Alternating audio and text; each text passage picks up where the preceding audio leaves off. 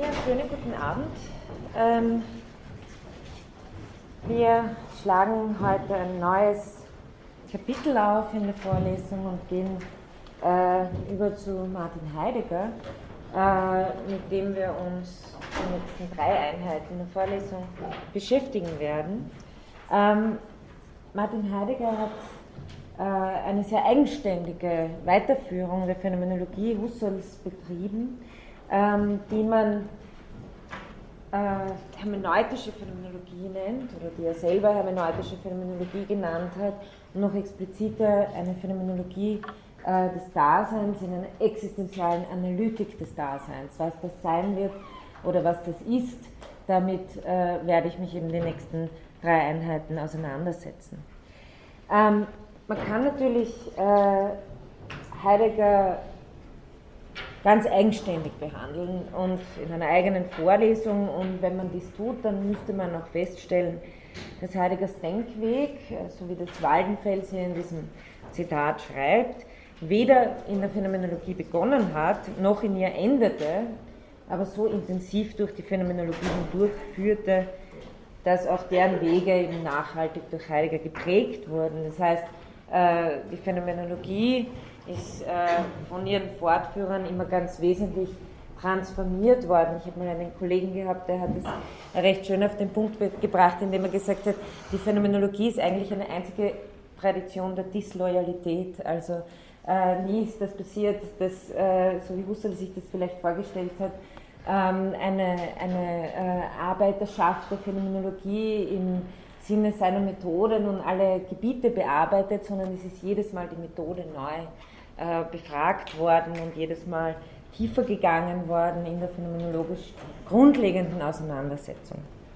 Und eine dieser, dieser äh, ganz bedeutenden Varianten davon hat äh, Heidegger mit seiner existenzialhermeneutischen Phänomenologie vorgelegt. Äh, wenn Waldenfels auf den Beginn anspricht, ähm, dann äh, möchte ich da nur diesbezüglich nur kurz erwähnen, dass Sie das im Hintergrund haben, dass Heidegger sich eigentlich bei einem Neukantianer, nämlich Rickert, ähm, habilitiert hat und das zur Kategorien- und Bedeutungslehre der Duns Scotus, also zu einer äh, Mittelalterarbeit. Ähm, er war aber auch damals schon äh, sehr beeinflusst von Franz Brentanos Schrift, von der mannigfachen Bedeutung des Seienden nach Aristoteles äh, das war für Heidegger eine ganz entscheidende Erfahrung, die Lektüre äh, dieser Schrift, eben die mannigfache Bedeutung des Seienden, ist dann etwas, was schon zur Seinsfrage hinführt. Ähm, und auch die Brentano-Rezeption, die ihn dann weiter auf Husserl geführt hat. Überhaupt ist die Aristoteles-Rezeption für Heidegger entscheidend wichtig, aber eben auch die katholische Neuscholastik, auch der Neukantianismus unter Rickert und Lask und nicht zuletzt Kant selbst. Also sie haben viele, viele verschiedene Einflüsse, die Heidegger in ganz eigener Weise äh, aufnimmt. Er selber beschreibt es mal in einem Zitat so, ähm, und hier kommen noch ein paar wichtige Namen hinzu, zu denen, die ich bereits genannt habe. Begleiter im Suchen war der junge Luther und Vorbild Aristoteles, den jener hasste. Stöße gab Kierkegaard und die Augen hat mir Husserl eingesetzt. Äh, wir werden uns demgemäß vor allem auf Heideggers Augen konzentrieren äh, in dieser äh, Vorlesung. Ähm, auch noch eine kleine, kleine Bemerkung zum Ende des Denkweges. Heideggers Denkweg endet, so könnte man sagen, in der Verabschiedung von allen traditionell philosophisch-wissenschaftlichen und auch methodisch-phänomenologischen Zugängen in einem Andenken und Antworten auf den Anspruch des Seins, äh, selbst formuliert. Und schon in den 30er Jahren versteht sich Heidegger explizit nicht mehr als Phänomenologe und verwendet auch das Wort Hermeneutik nicht mehr. Dennoch prägt er eben die Phänomenologie so nachhaltig, dass sein Zugang in einer Vorlesung über Grundfragen und Grundprobleme der Phänomenologie definitiv nicht fehlen darf. Ähm, ein weiterer Punkt noch aus äh, aktuellem Anlass vielleicht zur Einführung angesichts der, der, Publikation der schwarzen Hefte, die Ihnen wahrscheinlich nicht entgangen sein dürfte, äh, wenn Sie äh, das Feuilleton äh, von Zeitungen in den letzten Monaten studiert haben, Also es handelt sich bei den sogenannten schwarzen Heften, das bezieht sich auf den Einband, die Farbe des Einbands, um Denktagebücher, die Heidegger von den Jahren 31 bis 75 äh, verfasst hat mit posthumer Veröffentlichungsabsicht und äh, die äh, einen ziemlich handfesten Skandal wiederum äh, provoziert haben, weil sie dort haarsträubende antisemitische Äußerungen finden. Ähm, angesichts dieser äh, wieder neuen äh, Manifestation von Heideggers nicht nur Verstrickung in den Nationalsozialismus, das haben wir eh schon immer gewusst. Also Heidegger war 1933 Rektor der Freiburger Universität äh, unter den Nationalsozialisten, hat 1934 das Amt dann wieder zurückgelegt, weil seine Vorstellungen nicht umgesetzt werden konnten. Also will heißen, äh, es war ihm sozusagen nicht nationalsozialistisch genug und Heidegger hat eine ganz bestimmte Vorstellung davon, was das heißen sollte. Das kann ich hier äh, nicht näher eingehen. Äh, angesichts dieser ganzen Tatsachen kann man sich natürlich fragen, ob und warum man überhaupt noch Heidegger machen sollte.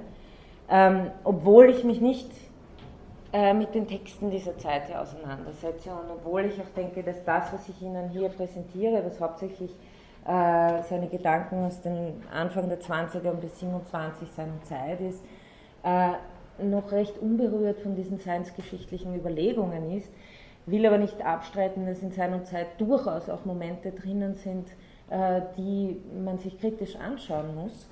Ähm, obwohl ich ihm das hier nicht behandle, glaube ich, möchte ich sozusagen eine Lanze dafür brechen, dass man sich mit Heidegger auf jeden Fall auseinandersetzen muss, gerade wegen dieser problematischen Geschichte und dass es uns von unserem Verständnis her nicht helfen wird, äh, wenn wir einfach seine Werke beiseite legen und sagen, damit können wir, dürfen wir, sollen wir, wollen wir uns nicht mehr beschäftigen. Heideggers Einfluss, und das geht ja weit über die Phänomenologie hinaus, auf die ganze französische Philosophie, Poststrukturalismus, äh, von Foucault über Derrida bis Badiou, ähm, in Aufnahme, kritische Auseinandersetzung, äh, Ablehnung ist so durchdringend und äh, entscheidend für die große Teile der Philosophie des 20. Jahrhunderts, dass es mir eher naiv erscheinen würde, sich nicht mit Heidegger auseinanderzusetzen und eben genau hier an die Punkte heranzugehen, die dann vielleicht eben problematisch zu kritisieren, abzulehnen und so weiter sind. Also das nur als eine Vorbemerkung, äh, der, die man, glaube ich, heute auf jeden Fall machen muss, wenn man in einer Vorlesung zu Heidegger spricht. Ähm, was möchte ich in unserer Vorlesung hier machen? Ich möchte äh, vor allem Heidegger als Phänomenologen äh, verstehen und begreifen und Ihnen vorstellen. Ähm, was hat er mit Ihrer Zugangsweise zu tun, also mit der Zugangsweise der Phänomenologie? Was hat er zur Phänomenologie beigetragen? Und was ich auch machen werde hier, ist, dass ich eher Verbindungslinien, kritische, also Verbindungslinien, die Kritik beinhalten, zwischen Husserl und Heidegger ziehen werde. Das heißt, eher auf die Gemeinsamkeit hinweisen werde, die in der phänomenologischen Herangehensweise besteht, als dass ich auf unüberbrückbare Unterschiede pochen werde. Ähm, es gibt natürlich verschiedene Herangehensweisen an dieses Thema. Es hat Zeiten gegeben, wo Husserlianer mit Heideggerianern kein Wort gewechselt haben, weil sie gemeint haben, sie haben nichts miteinander zu tun. Diese Ansicht vertrete ich überhaupt nicht. Also äh, es gibt auch heute in der amerikanischen Rezeption, ist der Graben nicht weniger tief, hat auch Übersetzungsgründe, hm, wo es dann damit endet, dass die einen den Husserl als äh, kartesianischen Internalisten und den Heidegger als äh, Externalisten äh, betrachten. Und man fragt sich dann, okay, wenn sie in diese zwei Schachteln hineinpassen, wie, wie, was haben die überhaupt miteinander zu tun? Also das ist etwas, was ich hier äh, in den Vordergrund äh, stellen möchte, nämlich die Verbindungslinien. Äh, was ich heranziehen werde, als äh, Textgrundlage ist ein Text, den Sie eigentlich schon äh, gelesen haben, nämlich den habe ich ja ganz am Anfang verwendet, um den Intentionalitätsbegriff äh, zu thematisieren, nämlich die Prolegomena zur Geschichte des Zeitbegriffs. Das ist eine Vorlesung aus 1925 und ist mehr oder weniger Sein und Zeit in Vorlesungsform im zweiten Teil, äh, nur in ähm, legererer Sprache, wenn Sie so wollen. Ähm, dann äh, der zweite Text, den Sie für heute zu lesen haben, den, auf den ich aber eher das nächste Mal eingehen werde, ich glaube im Tutorium werden Sie den auch lesen, oder den 7 Paragraphen und den 15, den 7 Paragraphen Beide, okay. Ähm, der 15er Paragraph ist eine super Einführung, also deswegen kann ich Ihnen nur empfehlen, da das äh, sich im Tutorium nochmal intensiver zu geben ist meines, meines Erachtens eine sehr gute Möglichkeit, sich an seiner Zeit anzunähern. Weil die Vorlesungen von äh, Heidegger immer äh, kolloquialer sind als dann die doch sehr gedrängte Sprache von seiner Zeit. Und sie haben aber mehr oder weniger schon das ganze Wettlichkeitskapitel Zeug Zusammenhang, haben sie alles schon drin im, in diesem Paragraph 15 aus den Grundproblemen der Phänomenologie, selbes Jahr wie seinerzeit publiziert wurde. Ähm, und da auch schon ganz die Seinsfrage sozusagen sehr komprimiert, gleich worum es Heidegger hier geht. Ich werde das nächste Mal ein bisschen äh, mehr darauf eingehen als heute. Und dann natürlich das Opus Magnum äh, von Heidegger seiner Zeit, 1927 publiziert. Ähm, das wird natürlich mein Hauptreferenzpunkt sein, wenn ich Ihnen hier, äh, werde Ihnen hier ein paar äh, wichtige Elemente, vor allem aus dem ersten Teil äh, von seiner Zeit, näher bringen. Ähm, Programm äh, sieht demgemäß so aus. Ich äh, mal schauen, ob ich heute bis zum vierten Punkt komme. Ich hoffe ja, es ist dann wieder ein intensives Programm. Zunächst mal Voraussetzungen und Gemeinsamkeiten in der phänomenologischen äh, äh, Annäherung bei Heidegger. Ähm, dann wichtige Transformationsbegriffe, da versuche ich nochmal sozusagen äh, ihnen so Schlaglichter zu geben, die ihnen helfen sollen, äh, in Heidegger überhaupt einsteigen zu können, gut. Äh, und dann äh, der berühmte Paragraph 7 von seiner Zeit, der sogenannte Methodenparagraph, wo äh, Phänomenologie zerlegt, analysiert und äh, erläutert wird, was das überhaupt sein soll. Und ein ganz, ganz kurzer Punkt, den ich das vor zwei Jahren ausführlicher gemacht habe, jetzt zusammen gedampft habe auf nur ganz einen kurzen Punkt, ist, äh, was darin an Kritik an Husserl enthalten ist. Okay, und dann das, die nächsten beiden Vorlesungen dann beschäftigen sich wirklich mit den Zentralbegriffen der Analytik des äh, Daseins, also Dasein, alles in der Welt sein, äh, Sorgestruktur, Weltbegriff, Existenzialien. Das kommt dann also zum Abschluss sozusagen als spiegelbildlich zur Intersubjektivitätstheorie bei Husserl Dasein und Mitsein bei Heidegger. Okay, ähm, das ist sozusagen das Programm. Ähm, erster Punkt. Ähm, Heideggers ähm, phänomenologischer Ansatz ist äh, sehr getragen von einer Kritik an der philosophischen Tradition überhaupt. Was sind die wesentlichen Motive, äh, die diese tragen? Zunächst mal die Hinterfragung und Kritik einer theoretischen Subjektauffassung des gesamten neuzeitlichen und modernen Denkens. Der große Gegner ist hier immer Descartes, ähm, aber den, diesen Vorwurf trifft auch die Phänomenologie Edmund Husserls. Ähm, Heidegger gewinnt äh, diese Kritik am neuzeitlichen Subjektbegriff vor allem auch, also gibt es jetzt mehrere Einflüsse, aber auch in einer Neuinterpretation äh, von Aristoteles, die sich ja von der Lebensphilosophie und Existenzphilosophie her geprägt ist und die Frage stellt, was ist menschliches Leben äh, und der Subjektbegriff hier irgendwie aufgepfropft wird. Heidegger will die Kategorien des aus dem Leben heraus entwickeln. Ähm, mit der, mit der Kritik an der theoretischen Subjektauffassung der Neuzeit geht einher eine Kritik, die auch äh, umfassend ist und die nicht nur die Philosophie trifft, sondern die einen tieferen philosophischen äh, Grund hat, nämlich die Kritik an einem Selbstmissverständnis von Subjektivität. Ähm, das ist, glaube ich, einer der Hauptpunkte, um äh, sich klar zu werden, was Heideggers Projekt ist. Sein Hauptkritikpunkt ist Subjektivität, über die er, die er terminologisch verwendet, er das Wort Subjekt kaum mehr, sondern spricht von Dasein, äh, unterliegt einem Missverständnis. Es versteht sich aus einer falschen Seinsweise heraus. Es versteht sich als ein Vorhandensein und nicht als Dasein als Vollzug. Also es versteht sich, wenn Sie es Husserlsch haben wollen, als Gegenstand in der Welt und nicht äh, als Vollzug. Ich glaube, hier kann man schon eine grundlegende Parallele ansetzen, die Heidegger aber noch wesentlich radikalisiert und die er nicht nur der ganzen Philosophiegeschichte mehr oder weniger äh, anrechnet, sondern sagt, das ist etwas, was in unserer Seinsweise selbst liegt, dass wir uns immer missverstehen. Äh, natürliche Einstellung. Ja? Aber bei Heidegger hat es noch einen ganz anderen Drive. Ähm, will ich noch nicht, will noch was zu diesem Punkt sagen. Ähm, aus dieser Kritik heraus will Heidegger, und vielleicht verstehen Sie dadurch auch besser, warum äh, die Diktion bei Heidegger so ganz eigen ist. Ja? Es geht ihm wirklich darum, die von der Tradition belasteten Begriffe loszuwerden, neue Begriffe wie Dasein, äh, Befindlichkeit, Erschlossenheit und so weiter äh, ins Leben zu rufen, um damit eine neue Art des Verstehens zu erreichen, die, die das ein Verstehen vom Vollzug her und nicht ein Verstehen vom Subjekt, das sich als ein Gegenstand äh, begreift, das stark macht. Also Subjektivität ist eben kein Ding, das irgendwo vorhanden ist und die Eigenschaft der Res Cogitans hat. Ja?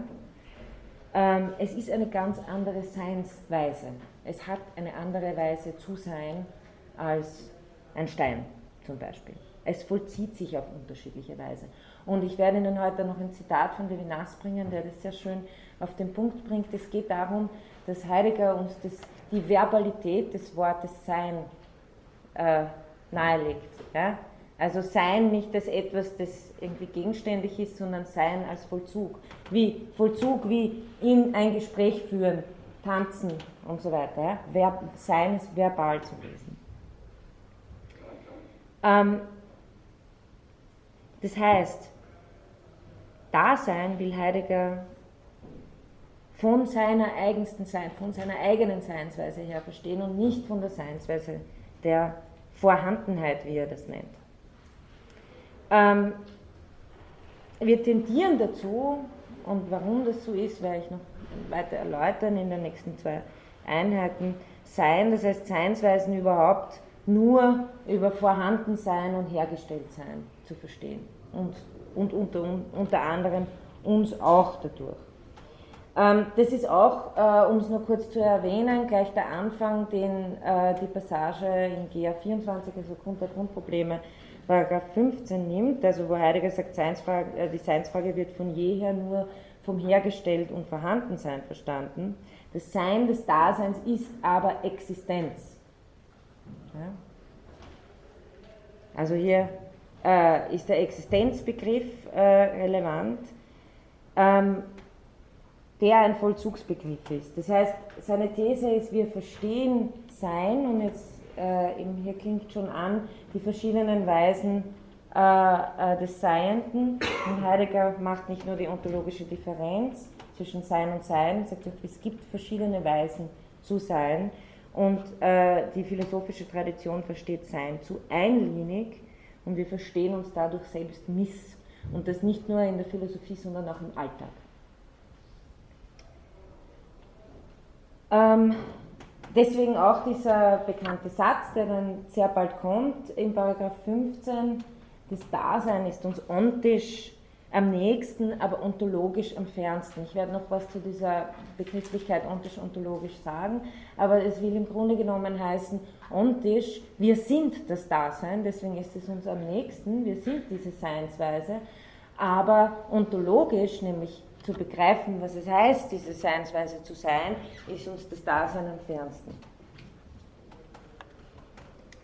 Und äh, noch vielleicht ein kleiner Hinweis, wenn Sie den Text lesen. Heidegger ähm, fängt an damit, und das ist vielleicht nicht so ganz, das ist das Einzige, was nicht so ganz klar ist in diesem Text, über die Subjekt-Objekt-Beziehung zuerst zu sprechen. Man möchte meinen, er, er, er will sich da ähm, positiv annähern. Äh, letztendlich ist aber seine These ganz klar, indem eine kantianische, neukantianische Tradition äh, die Grundgegebenheit von Welt, also eine Beziehung von Subjekt und Objekt fasst, sagt Heidegger, hat sie schon verfehlt oder hat sie schon ein Seinsverständnis vorausgesetzt, das im Grunde genommen sowohl das Subjekt als auch das Objekt als ein Vorhandensein interpretiert. Das heißt, deswegen wendet sich Heidegger ganz deutlich und stark ab von dieser Art und Weise, den Weltbezug als Subjekt-Objekt-Bezug zu verstehen, weil es auf der einen Seite des Subjektes immer Theoretisierendes erfasst und Heidegger sagt, muss etwas immer als Objekt gegeben sein. Das heißt, es gibt verschiedene Gegebenheitsweisen, wenn, wenn, wenn man das immer schon so vorversteht, hat man das Gegebene immer schon auf Vorhandensein und korrelativ auf ein theoretisches, auf ein Theorien, auf ein Schauen, ein theoretisches Subjekt, das ein, ein ähm, gegenständliches Objekt gegeben hat, dieses Seinsverständnis vorverstanden und damit das Subjekt unter der Hand auch schon als ein Vorhandensein verstanden. Also äh, und diese ganzen Vorverständnisse will Heidegger sichtbar machen in der philosophischen Tradition und will sie abbauen. Er verwendet das Wort destruieren dafür. Ähm,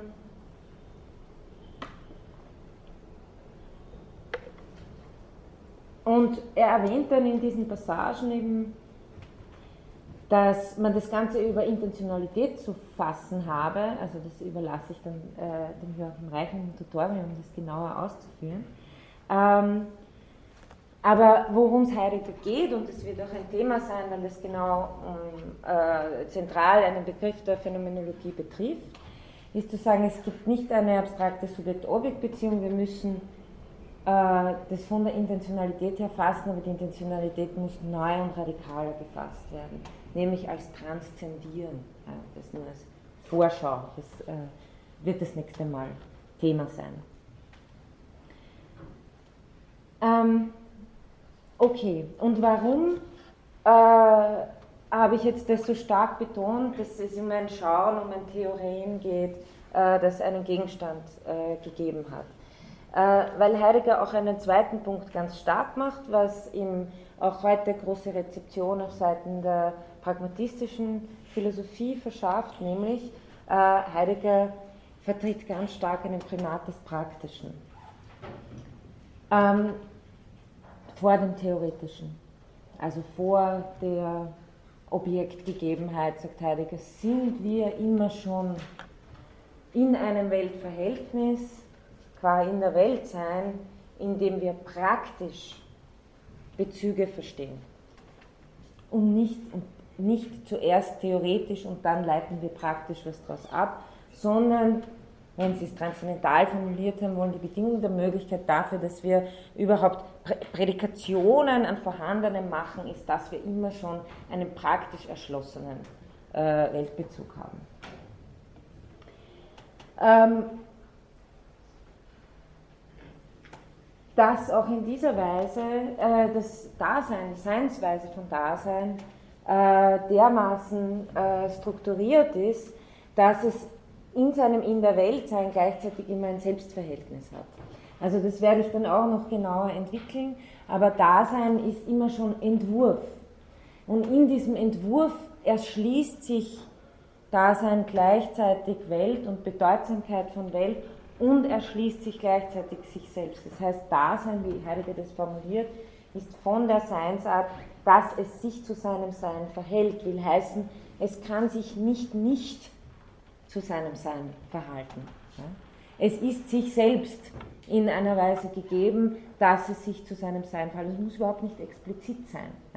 Heidegger redet hier nicht davon, dass wir alle, das wäre nämlich wieder theoretisch. Moment, ich habe mich noch nie zu meinem Sein verhalten, was will der eigentlich? Äh, das ist, das ist nicht der Punkt. Heidegger will von einer Vollzugsweise reden, in der wir immer schon in Entwurfsmöglichkeitsstrukturen hinein entworfen sind. Wir stecken nicht sozusagen an einem Ort wie äh, bloßes Vorhandensein, ein Gegenstand, sondern Dasein ist wesentlich bei Heidegger durch seine Zeitlichkeit verstanden und hier durch seine in die Zukunft hinein Zukünftigkeit, seine Entwurfsstruktur. Das heißt, Sie haben hier eine wesentliche Dynamisierung von dem, äh, was, was Sie als Intentionalitätsbegriff bei Husserl haben. Ähm, ja, wie, wie, ähm, wie soll das zu verstehen sein? Das Dasein sich zu seinem Sein verhält. Eben, es kann nicht anders, als sich dazu zu verhalten. Es kann sich nicht nicht zu seinem Sein verhalten, will heißen, sein Sein ist ihm immer schon erschlossen. Äh, Seinsverständnis ist, gleich, ist nicht etwas, das wir erst kriegen, wenn wir in einer Vorlesung sitzen und äh, uns Heidegger anhören, sondern Heideggers These ist, dass wir immer schon in einem gewissen Verständnis dessen stehen, was es heißt zu sein und was äh, die Bedeutung von Sein ist. Nur ist dieses Verständnis vage, alltäglich, unklar und eine ontologische Besinnung sozusagen nichts anderes als zu versuchen, in eine Art hermeneutischen Zirkel oder in einen hermeneutischen Zirkel in rechter Weise hineinzukommen, um dieses immer schon verstanden haben auf eine klarere Ebene zu heben. Das ist vielleicht ein bisschen abwegig schon, aber wie weit würde äh, Heidegger da sein, einem Kleinstkind oder einem Baby zum Beispiel zuschreiben, das ja kein, kein Ich kein Selbst in dem Sinn hat und auch jetzt nicht sich entwirft, oder weiß ich nicht, aber würde ja sagen, ein Baby ist auch schon in, diesem, in dieser Dynamik drinnen von Vorlaufen und so weiter.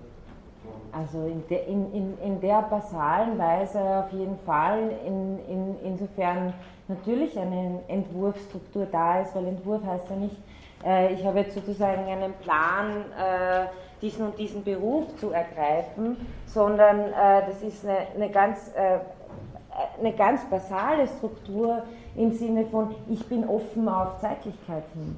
Insofern sind, ist es, ist, sind Kinder auch in der Sprache schon nach Heideggers Ansicht, auch wenn sie noch nicht sprechen können, weil sie immer schon angesprochen sind. Das heißt, die ganzen Strukturen äh, treffen natürlich auch schon auf, auf äh, auf, auf die Kleinst, aufs Kleinstkind zu, natürlich nicht in der Weise entwickelt, dass ich, was ein Kleinstkind nicht kann, ist entschlossen seine Eigentlichkeit ergreifen und in den Tod vorlaufen oder sowas. Ja? Aber äh, die Zeitlichkeitsstruktur, das sich transzendieren und so weiter, das ist, das, das ist äh, Dasein in seiner Seinsweise von Anfang an. Ja. Ja. Also das, das wird nicht, erst deswegen spricht er ja von einer Seinsweise, ja, in der sie natürlich, oder eine Welt, na, na klar haben sozusagen ein, die Bedeutung von in der Welt sein, ja, also äh, so klein ein Kind ist, es muss ja dann nicht erst eine Welt haben, sondern es hat von Anfang an eine noch nicht explizit begrifflich ausbuchstabierte, aber der Bedeutungszusammenhang ist etwas, der sich von Anfang an auf ganz affektive Weise bildet. Also dieses immer schon in der Welt sein ist, ist etwas, was ganz grundlegend zur Seinsweise dazugehört. Ja. Ähm,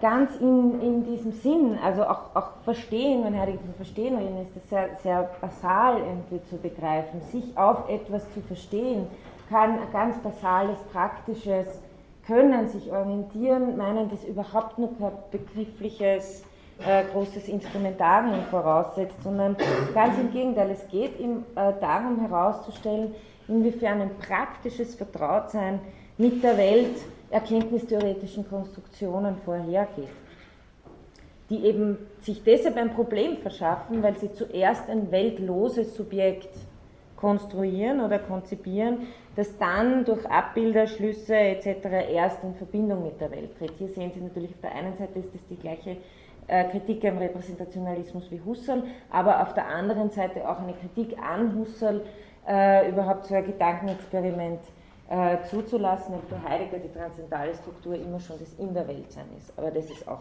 nächste Einheit. Ähm, ja, äh,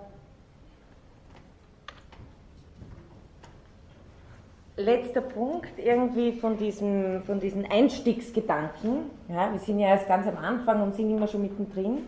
Das ist, äh, entspricht auch sehr äh, dem Heideggerschen Zugang, weil es ihm immer darum geht, Dasein als in der Welt sein, als eine gleich ursprüngliche Struktur zu fassen und eben in einen hermeneutischen Zirkel einzusteigen, in dem wir immer schon drin sind und uns nur weiter runter oder weiter raufgraben können, wie sie wollen. Ja.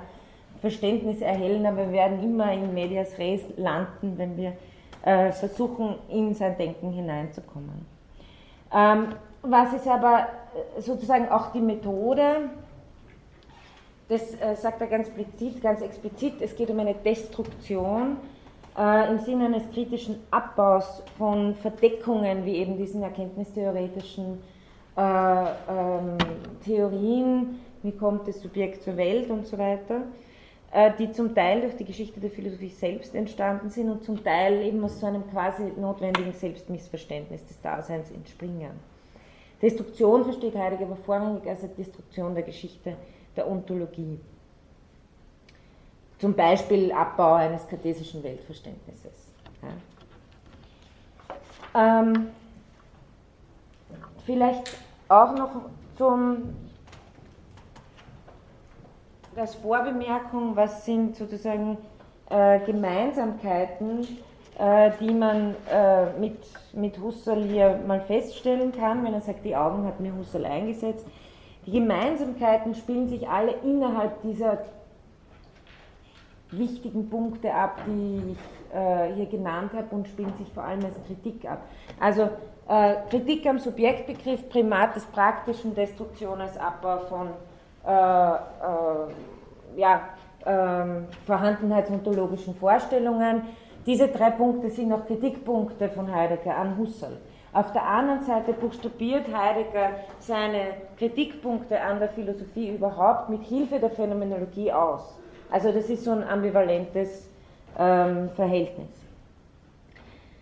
Ähm, gut, dann komme ich äh, noch zu einem Punkt aus den äh, Prolegomena, da haben wir jetzt äh, keine Leseunterlage dazu, aber äh, das gehört auch noch äh, zu den Gemeinsamkeiten oder zu den zentralen Begriffen dazu, die für Heidegger wichtig sind. Ich habe schon erwähnt, dass, und das ist in dieser GA 24, 15 Passage drinnen, dass es Heidegger ganz stark um den Intentionalitätsbegriff geht, den er stark macht gegen eine ähm, kartesische Vorstellung, gegen eine klassische erkenntnistheoretische Vorstellung wie Husserl, äh, dort Subjekt, dort Objekt, wie kommt das alles zusammen? Nein, Intentionalität gehört zur Seinsweise des Daseins, genauso wie Husserl sagt, Intentionalität ist intrinsisch Intentionalität des Bewusstseins, also nicht irgendwas dazwischen, eine Verbindung, sondern Bewusstsein ist äh, dasjenige, äh, das Ort von Präsenz ist. Heidegger wird sagen, Dasein äh, ist dasjenige, das transzendiert, also Heidegger verwendet die Begriffe anders als Husserl, das ist vielleicht äh, als Vorbemerkung auch ganz wichtig. Bei Husserl, wenn Sie sich erinnern können, ist Bewusstsein ist die Immanenzsphäre, reell immanent und intentional immanent, äh, reell immanent Empfindungsdaten und so weiter, intentional immanent die äh, Noemata, die Gegebenheit der Gegenstände im Bewusstsein. Und die Gegenstände sind äh, intentional immanent, aber reell transzendent. Ja? Also das ist Husserl. Die gegebenen Gegenstände sind transzendent, das heißt reell transzendent, weil nicht Teil des Bewusstseinsstroms, aber intentional immanent. Okay, that's Husserl. Äh, Heidegger äh, spricht davon, äh, dass das Dasein transzendierend ist. Ja? Also hier haben Sie jetzt äh, nicht die Gegenstände sind transzendent, sondern Dasein ist Transzendenz. Ja? Und seine Radikalisierung des Intentionalitätsbegriffs läuft darauf hinaus, Intention, Intentionalität als Transzendenz, als sozusagen immer schon äh, bei der Welt sein, in einem sehr stark betonten Zeit, Zeitlichkeit, Selbstzeitigungsverhältnis zu verstehen. Also das nur äh, auch äh, zur, zur, Verwendung von äh, Begriffen. Äh, wichtig ist aber eben vor allem der Begriff der Intentionalität, mit dem er beginnt, als, Struktur der Erlebnisse, wie er das nennt, in, inklusive der ganzen Korrelationsgeschichte, die wir eh ausführlich gemacht haben. Ähm, warum ist das wichtig für ihn? Weil Subjektivität, ich erlaube mir jetzt noch die klassischen Begriffe zu verwenden, auf die Welt selbst hin geöffnet wird und weil, weil es sich genau eben durch den Intentionalitätsbegriff, der dem Dasein intrinsisch ist, nicht um ein weltloses Subjekt handelt. Ähm, Heidegger spricht von der Intentionalität auch als von einer Verhaltungsweise, durch die wir bei den Dingen selber sind. Das heißt, Intentionalität ist erschließend und sie erschließt die Sachen auf je verschiedene Weise. Ja. Eben hier haben Sie auch, äh, das haben Sie auch schon bei, bei Husserl, es gibt ja nicht, Intentionalität ist ja nicht nur theoretisch, sondern Lieben des Geliebten und so weiter. Das ist ja durchaus, äh, hat ja auch diese verschiedenen äh, Gegebenheitsweisen.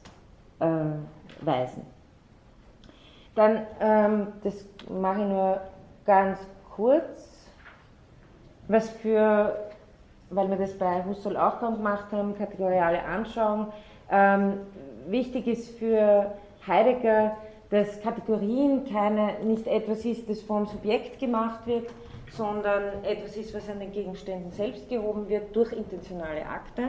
Aber das äh, können wir eher einklammern hier, das, ich will es noch einmal äh, erwähnt haben.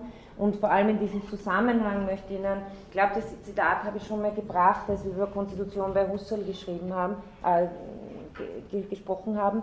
Ähm, konstituieren, wie das Heidegger hier äh, bestimmt, ist eben kein Machen und Verfertigen. Das heißt, wenn Konstitution von Bewusstsein heißt nicht irgendwie Herstellen von Sinn im Sinne von Machen, sondern Sehen lassen des Seins in seiner Gegenständigkeit.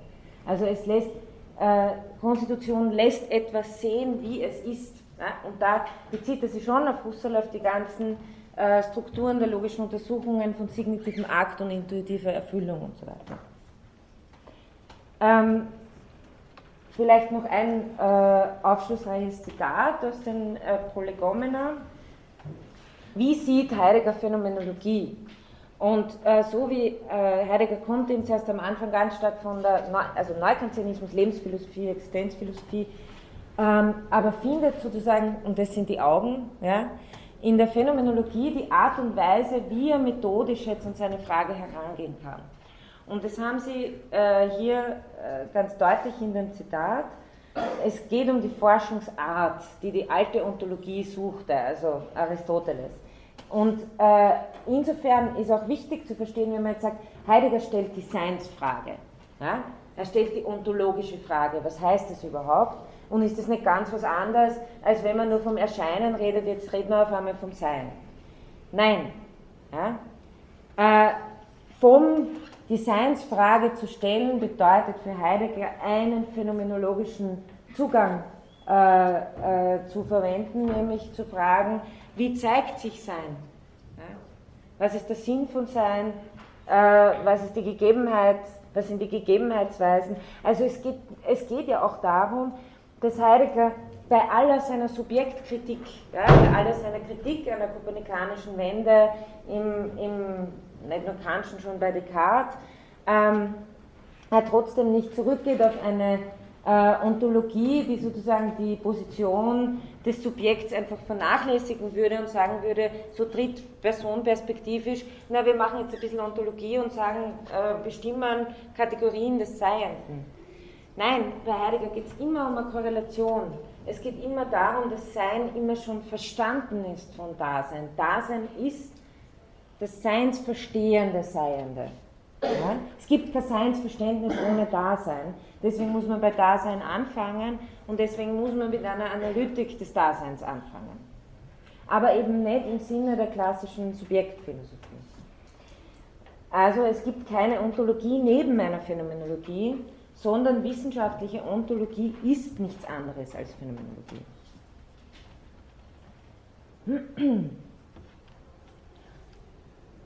Okay. Damit gehe ich über zu ähm, ein paar wichtigen Begriffen einfach.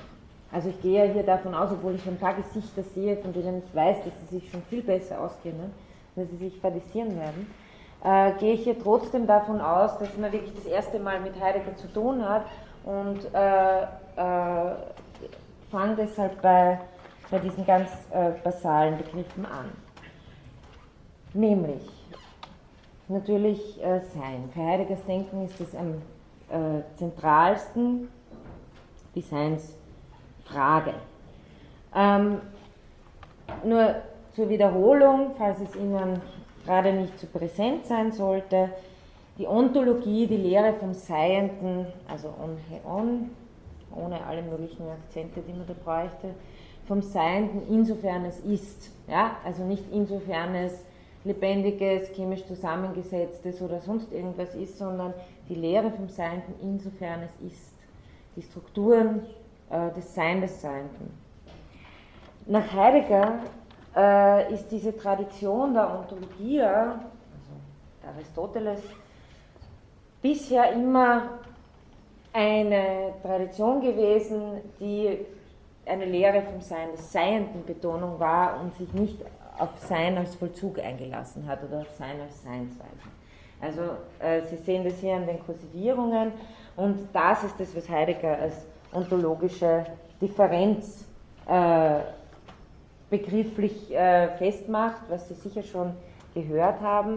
Also die Ontologie ist nach ihm in der Tradition eigentlich immer nur eine Lehre von Gegenstandsarten gewesen, von regionalen Ontologien, wie Sie das bei Husserl zum Beispiel haben, aber nicht von Seinsweisen, nicht von verschiedenen Arten zu sein. Also wieder der Unterschied, gegenständig verstanden, aber nicht vom Vollzug her.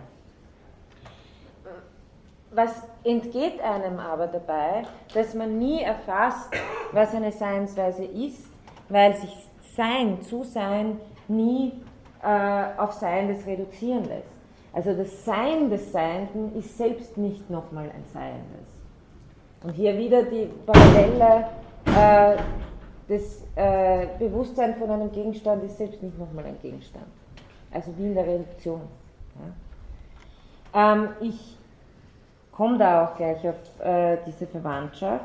Aber vorher noch darüber hinaus auch die die äh, Kritik, Heideggers Kritik an der ontologischen Tradition ist die, dass die Ontologie nicht nur immer eine Lehre vom Seienden, aber nicht vom Sein des Seienden war, sondern darüber hinaus auch noch eine Hierarchie dem äh, zufügt und auch immer die Frage nach dem höchsten Seienden ist. Also Ontologie bestimmt nur Seiende in ihrer verschiedenen Gegenstandsart und fragt dann nach dem höchsten Seienden, sprich Gott.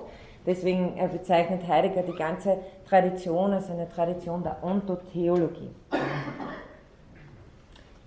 Was sozusagen eine Petrifizierung von Seinsweisen bedeutet und darüber hinaus noch eine Hierarchisierung.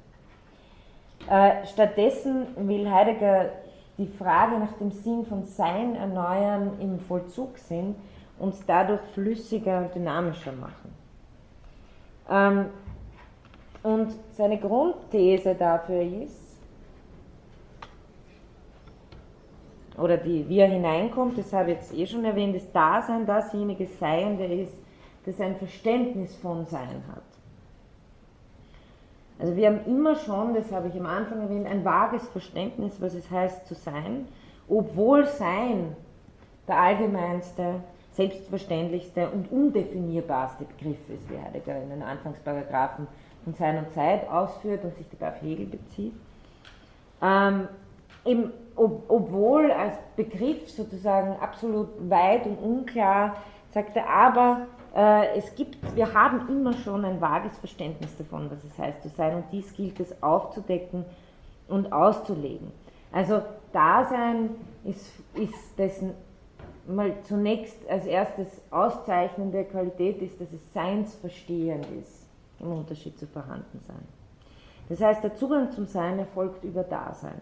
Der Zugang zur Seinsfrage erfolgt über das Dasein und deshalb muss der Seinsfrage, so funktioniert Sein und Zeit, zunächst eine Fundamentalanalyse der Seinsweise des Daseins vorangestellt werden. Weil wenn wir nicht einmal wissen, was die Seinsweise desjenigen Seienden ist, des Seinsverstehend ist, können wir uns schwer der Seinsfrage widmen.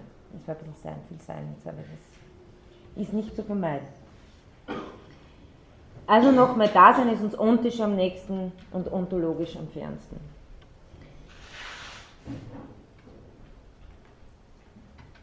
Damit geht auch ein, sozusagen in dieser ontologischen Untersuchung ein Vorrang des Daseins mit einher.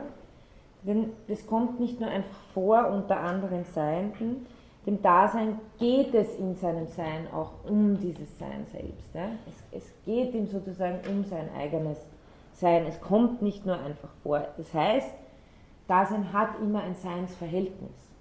Es versteht sich in seinem Sein.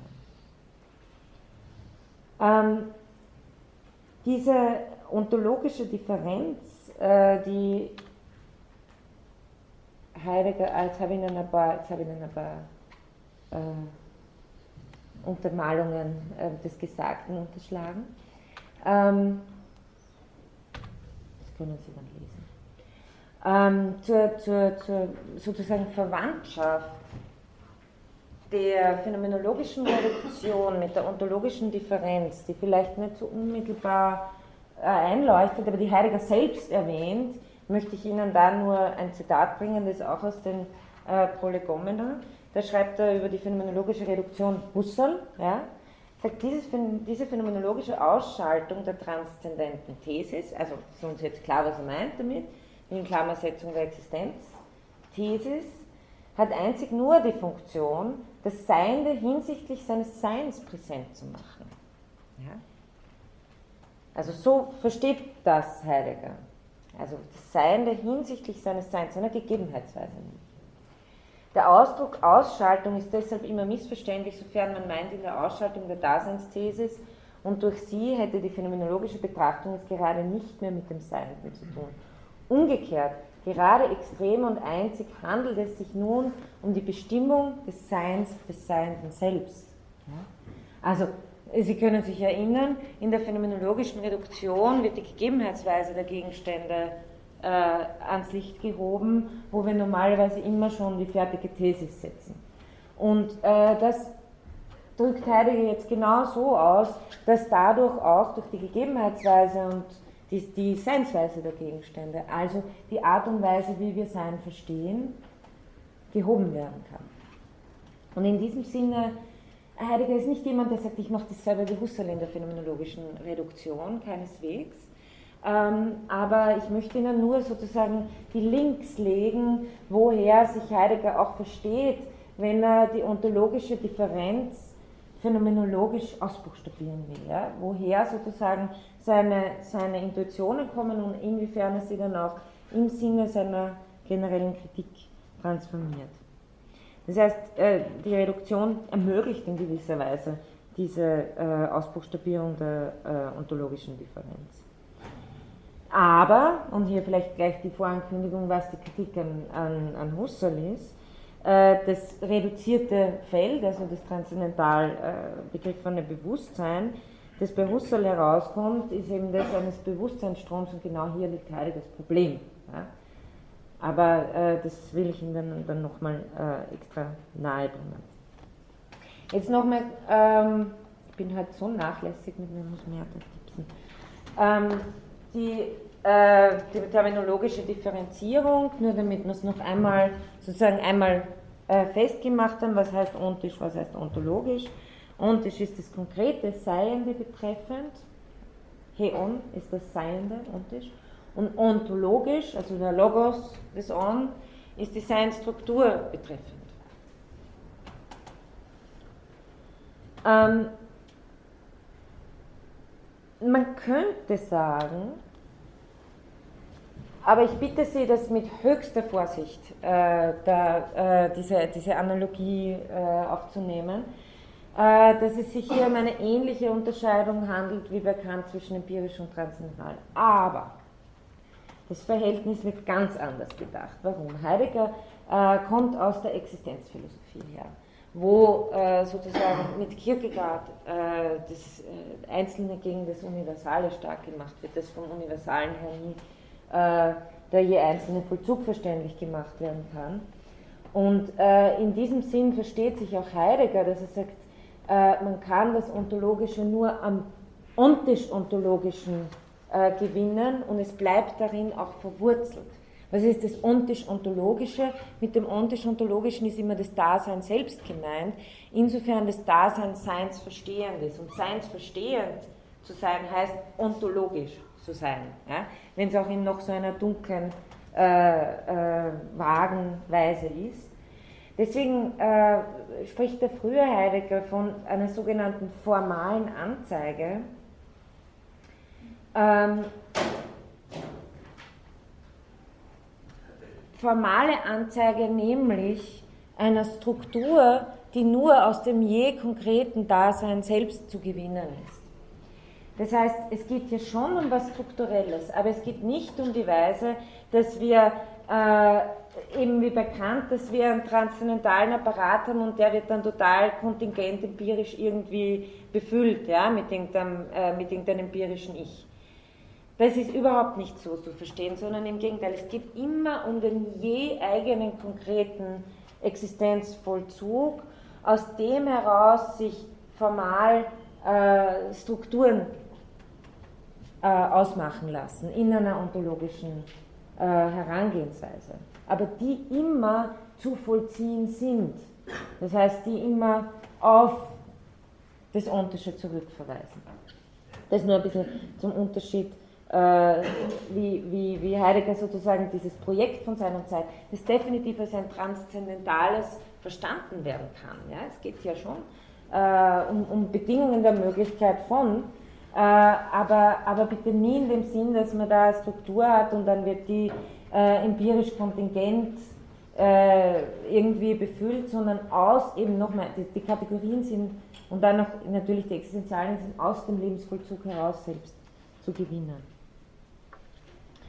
Ähm, zweiter wichtiger Begriff dementsprechend äh, Existenz. Äh, hier gleich ein paar äh, Bestimmungen dazu. Das Wesen des Daseins ist seine Existenz. Das haben Sie vielleicht schon ganz früh mal äh, bei Sartre gelesen, der Art des, äh, von Heidegger. Ähm, Existenz ist folgendermaßen äh, bestimmt. Ähm, Existenz ist das Sein des Daseins. Ja? Ähm, das Sein zu dem Dasein sich so und so verhalten kann und sich immer irgendwie verhält. Also die Seinsweise, die Vollzugsdimension im Gegensatz zum äh, Vorhandensein. Ähm, Existenz ist die bestimmte Seinsweise des Daseins, ja? also eine je konkrete. Äh, warum das Wesen des Daseins ist seine Existenz? Wenn Sie, de, wenn Sie an die Tradition denken, dann klingeln da natürlich einige Glocken, weil das Wesen ist die Essenz. Ja?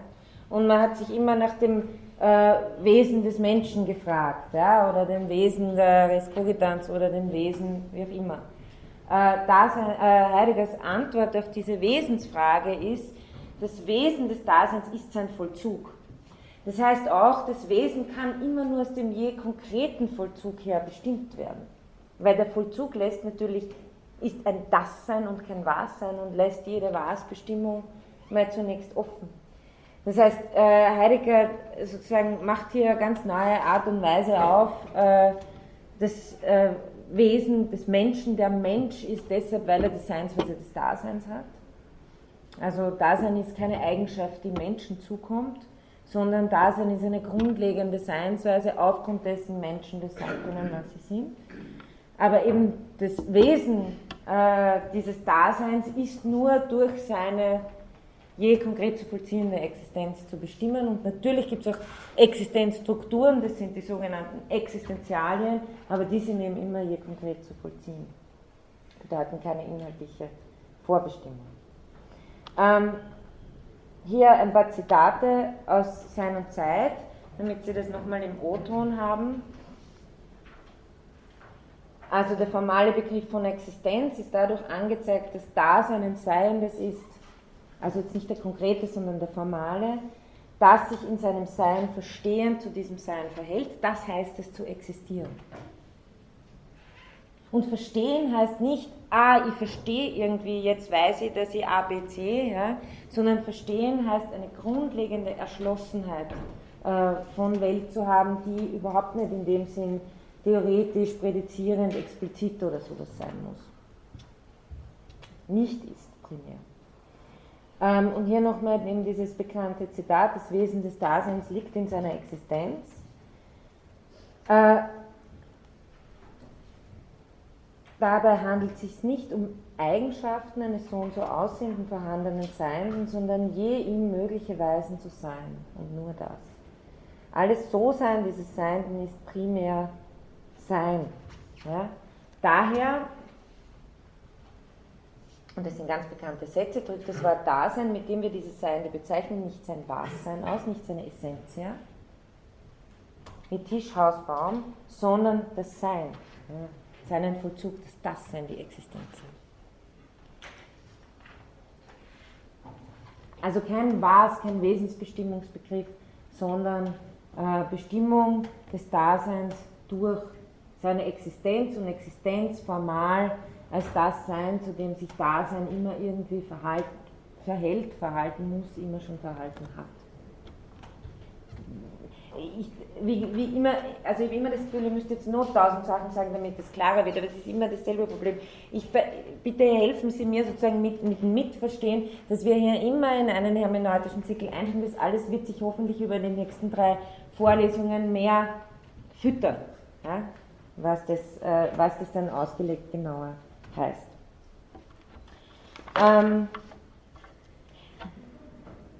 ja, noch vielleicht aber wieder äh, Begriffe hier, ähm, analog zu ontisch-ontologisch haben Sie die Differenzierung existenziell-existenzial.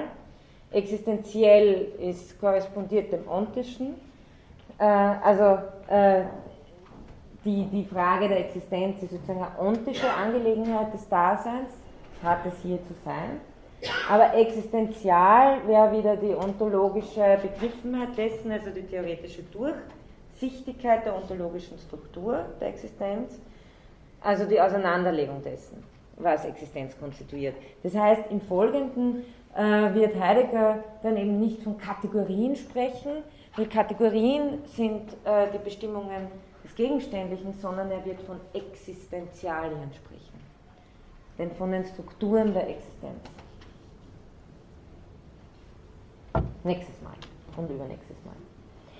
Ähm, nächster Punkt, Vollzug. Ähm, hier habe ich dieses Levinas-Zitat, das ich Ihnen angekündigt habe, das ich sehr äh, treffend finde, das in einem, einem Interview band, äh, wo Levinas sagt, mit Heidegger ist die Verbalität des Wortes Sein wieder erweckt worden. Das, was in ihm Ereignis, was in ihm Geschehen des Seins ist.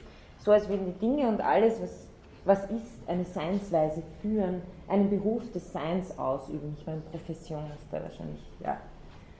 An diese verbale Klangfülle hat Heidegger uns gewöhnt. Diese Umerziehung unseres Hörens, auch wenn sie heutzutage banal erscheint, ist unvergesslich. Also äh, das war sozusagen wirklich der, ähm, der Punkt, der Heidegger auch äh, erlaubt hat, sehr viele der traditionellen Herangehensweisen einfach zu sprengen, indem er an diesem Vollzug entlang immer gedacht hat und immer bestrebt war, sozusagen auch, dass das Denken sich hier nicht wieder vergegenständigt. Und unter der Hand wieder dann ein, ein gegenständliches Seinsverständnis ausbildet. Ja. Ähm,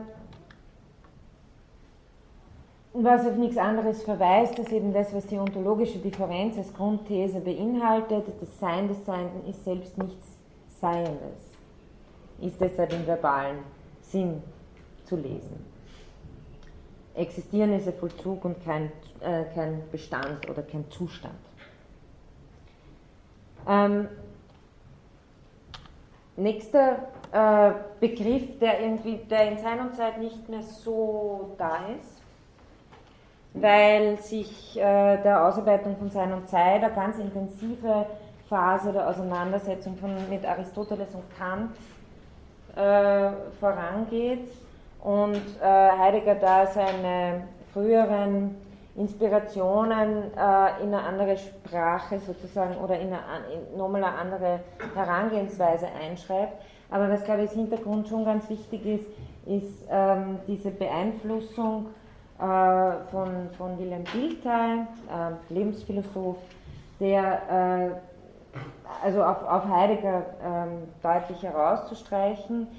Ähm, Dilthey ist jemand, der sozusagen stark gemacht hat die Relevanz der Geschichte, den Unterschied zwischen Verstehen das der Geschichte und der Geisteswissenschaften zukommt, im Unterschied zur Herangehensweise des Erklärens, das den Naturwissenschaften äh, zukommt. Ähm, und vor allem, was es bedeutet, sich als, als Leben, als äh, sich zeitlich vollziehendes Leben, menschliches Leben selbst zu verstehen, bedeutet seine Geschichtlichkeit zu verstehen.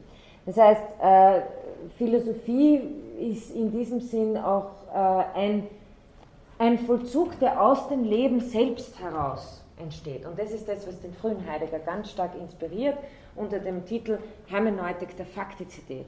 Also die Faktizität äh, des, äh, des, des Daseins, die Struktur dessen, dass wir faktisch unser Dasein zu vollziehen haben, ist etwas, äh, äh, in das wir hermeneutisch hineinkommen müssen und aus dem heraus Philosophie erst erwächst. Ja? Also Philosophie ist nicht irgendwie der Elfenbeinturm, der äh, irgendwelche Begriffsdifferenzierungen macht, sondern weil dem menschlichen Leben als geschichtliches eine selbst intrinsisch eine Verstehensstruktur eignet,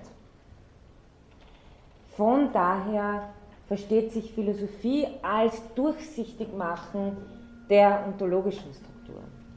Wir stecken sozusagen immer schon als menschliches Leben in ontischen Verstehensstrukturen, das uns selbst klar machen, wenn Sie sagen, wer bin ich, ja, kann man Ihnen sagen, Sie bestehen aus so und so vielen Molekülen. Das wird wahrscheinlich nicht so zufriedenstellend sein, äh, sondern es wird um eine Auslegung Ihrer Geschichte gehen, auf ontischer, existenzieller Ebene. Das ist im Grunde genommen der Punkt, den der Dilthey hier anspricht und klar zu machen, was bedeutet Verstehen, Selbstauslegung, also ich bin die, die ich geworden bin. Ja? Das ist schon ein Haufen Hermeneutik drinnen.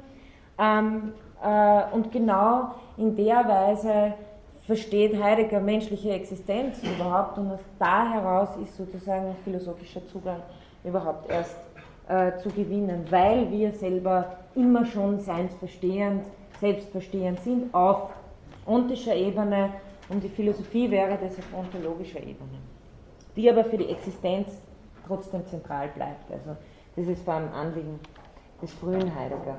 Und ähm, ich äh, überspringe da ein bisschen was ähm, und gehe gleich zur Hermeneutik. Äh, die ja gerade eben erwähnt wurde und sehr eng mit dem letzten Punkt äh, zusammenhängt. Was ist Hermeneutik überhaupt? Das Hermenoien. Äh, die, äh, also allgemein versteht man ein, unter Hermeneutik eine Auslegung von Texten und eine Theorie des Auslegens und des Verstehens selbst. Das heißt, äh, prominent ist es natürlich vor allem äh, im Mittelalter oder äh, im Christentum immer schon gewesen als Auslegung der Bibel. Und äh, prominent ist die Hermeneutik auch schon immer gewesen äh, in, äh, in der Rechtswissenschaft, weil natürlich Gesetzestexte auch ausgelegt werden müssen. Das heißt, da haben Sie sozusagen die traditionellen Orte der Hermeneutik. Ähm, wenn man aber die Domäne des Verstehens aller Dilthey so stark aufwertet aus einem äh, grundlegenden Lebensbegriff her, also geschichtliches Leben, Vergangenheit, also verstehe meine, meine Gegenwart nur aus meiner Vergangenheit und kann auch meine Zukunftsentwürfe nur aus meiner Vergangenheit und Gegenwart heraus verstehen, ähm, dann äh, wird sozusagen die Erfassung der, Lebenswelt, äh, der, der, Entschuldigung, der Lebenswirklichkeit über das Erleben, den Ausdruck und das Verstehen vermittelt. Ja? Das gewinnt sozusagen einen ganz äh, äh, zentralen äh, Punkt hier. Ähm, für Dilthey, auch das überspringe ich ein bisschen, ist es der Zugang der Geisteswissenschaften. Heidegger sieht das Ganze viel fundamentaler und äh, will verstehen überhaupt als ein Existenzial begreifen, ja, das grundlegend zu unserer Seinsweise dazugehört. Also die immer schon Ausgelegtheit. Wir haben uns immer schon in etwas verstanden. Wir fangen nie an und verstehen gar nichts und dann äh, beginnen wir, sondern es ist, das lässt sich ja in der Texthermeneutik sehr schön äh, erläutern, was Heidegger hier auf existenzieller Ebene meint. Sie kennen alle die Erfahrung, äh, weil Sie studieren ja Philosophie, man liest einen Text und denkt, ich verstehe überhaupt nichts. Ja? Das stimmt aber nicht, weil Sie haben in diesem Ich habe überhaupt nichts verstanden immer schon was hineingelegt und ausgelegt, nämlich in dem, was Sie nicht verstanden haben, schon dadurch, dass Sie sagen, was, ja, haben Sie was verstanden. Das heißt, immer wenn wir in einen Text hineinkommen, ist er nicht zuerst Tabula rasa und dann baut man über die Buchstaben Sinn auf, sondern auch im Textlesen bewegen wir uns immer, kommen wir immer in einen hermeneutischen Zirkel hinein, mit dem wir dann, den wir dann weiter klären. Ja, dann lesen wir ein bisschen Sekundärliteratur, gehen in eine Lehrveranstaltung, diskutieren mit Kolleginnen und Kollegen und dann lesen wir den Text nochmal und aha, okay, ja, ähm, es erschließt sich hier mehr. Aber das Entscheidende ist, wir haben immer schon etwas verstanden, auch wenn wir glauben, wir verstehen nichts. Das heißt, wir haben immer schon eine, eine Ausgelegtheit, wo man, weil Sie, Sie kennen wahrscheinlich auch die Erfahrung, dass Sie zuerst sagen, ich habe gar nichts verstanden, dann lesen Sie was anderes, diskutieren mit jemandem und dann lesen Sie es nochmal und sagen, das habe ich ja ganz falsch verstanden. Ne? Also offenbar, ähm, aber wenn man, man, man, hat irgendwas verstanden, aber man kommt jetzt drauf, aha, äh, eigentlich so und auch das hat schon immer wieder Voraussetzungen. Heidegger will im Grunde genommen diese Struktur als was ganz Fundamentales unserer Seinsweise begreifen, nämlich die Art und Weise, was es heißt, in der Welt zu sein, ist immer schon in einer Ausgelegtheit äh, zu stehen. Und aus diesem Grund sagt er eben, äh, der hermeneutische Zirkel, in den es gilt, richtig hineinzukommen, liegt schon im Gegenstand, selbst begründet, nämlich äh, in, äh, in unserer Seinsweise, in unserer Existenz.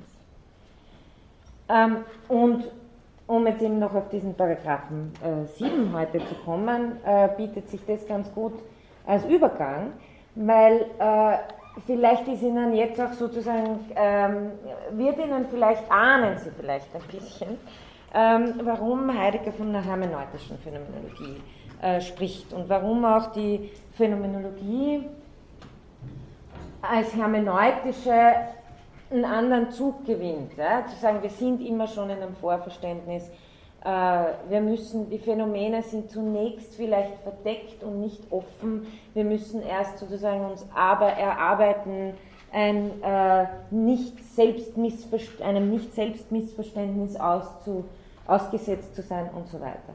Das heißt, die Hermeneutik in seiner Zeit ist sowas wie eine ergänzende Methode zur Phänomenologie und Jean Grondin, das ist ein Sekundärautor, spricht sogar von sowas wie einer Umbiegung der phänomenologischen Methode aus zwei Gründen. Hier habe ich ein Zitat von ihm, das ist aus dem sehr, übrigens sehr guten Heidegger Handbuch vom Metzler Verlag, wenn Sie da mal, das gibt es bei uns in der Bibliothek, so grundlegend äh, Heidegger Sekundärliteratur, auch äh, genaue Analysen zu sein und Zeit finde ich das einen sehr empfehlenswerten Riesenwälzer, aber da kann man einzelne Aufsätze daraus lesen.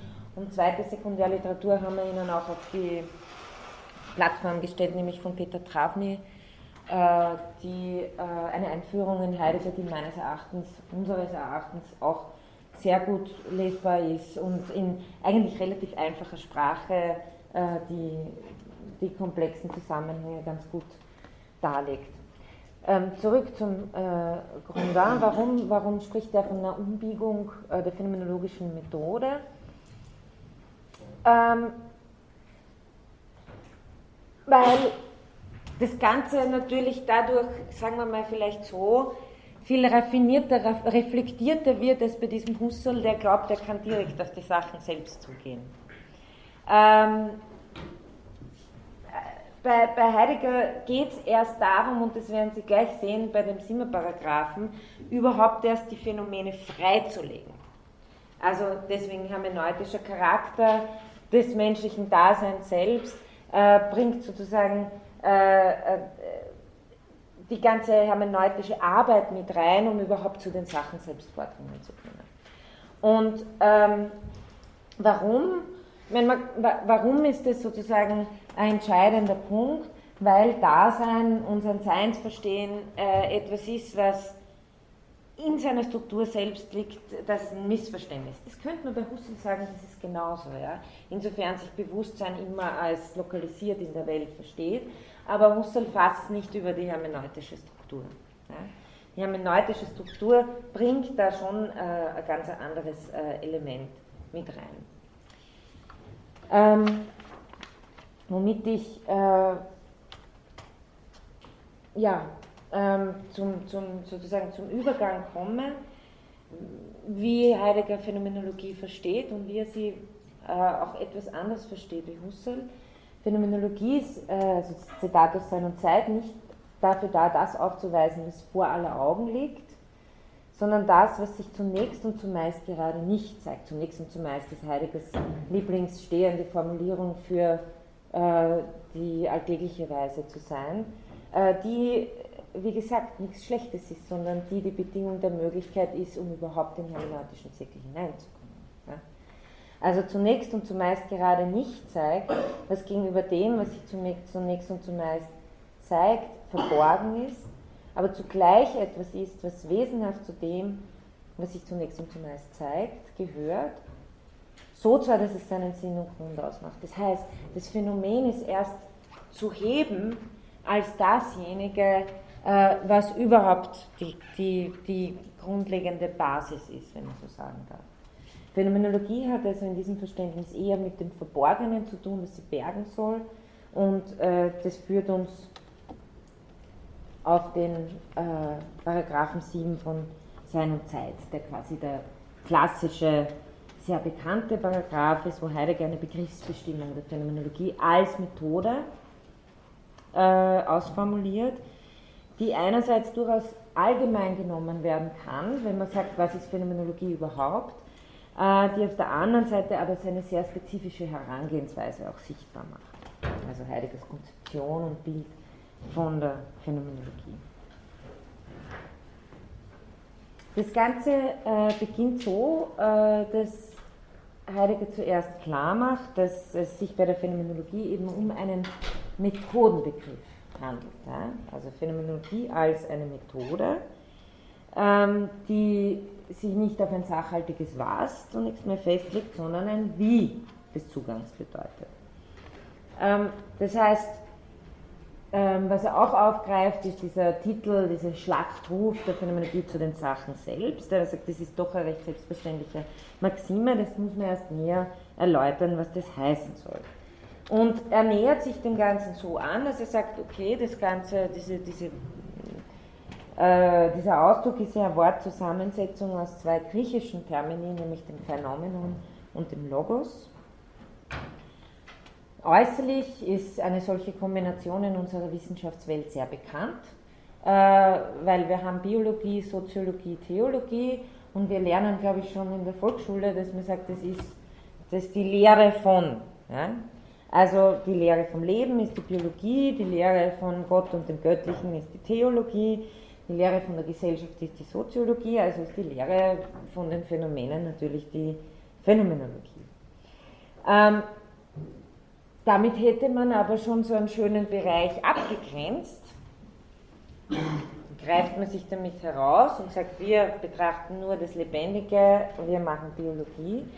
Äh, die Phänomenologie muss aber überhaupt erst klären, was Phänomene überhaupt sind. Also die kann sich keinen Bereich vorher herausgreifen und dann schön eine Wissenschaft draus machen, sondern ist eben grundlegende, äh, grundlegende Lehre vom Erscheinenden, nicht in dem Sinn, wie es andere Wissenschaftszweige sind, die schon äh, im Erscheinen selber ihre regionalen Ontologien festmachen, sondern wie es jetzt von Heidegger, das wir wahrscheinlich jetzt schon äh, an, also äh, treuen, was da kommt, ist natürlich die Seinsweise äh, des Daseins zunächst verstanden werden. Aber gehen wir es langsam an, Phänomenon.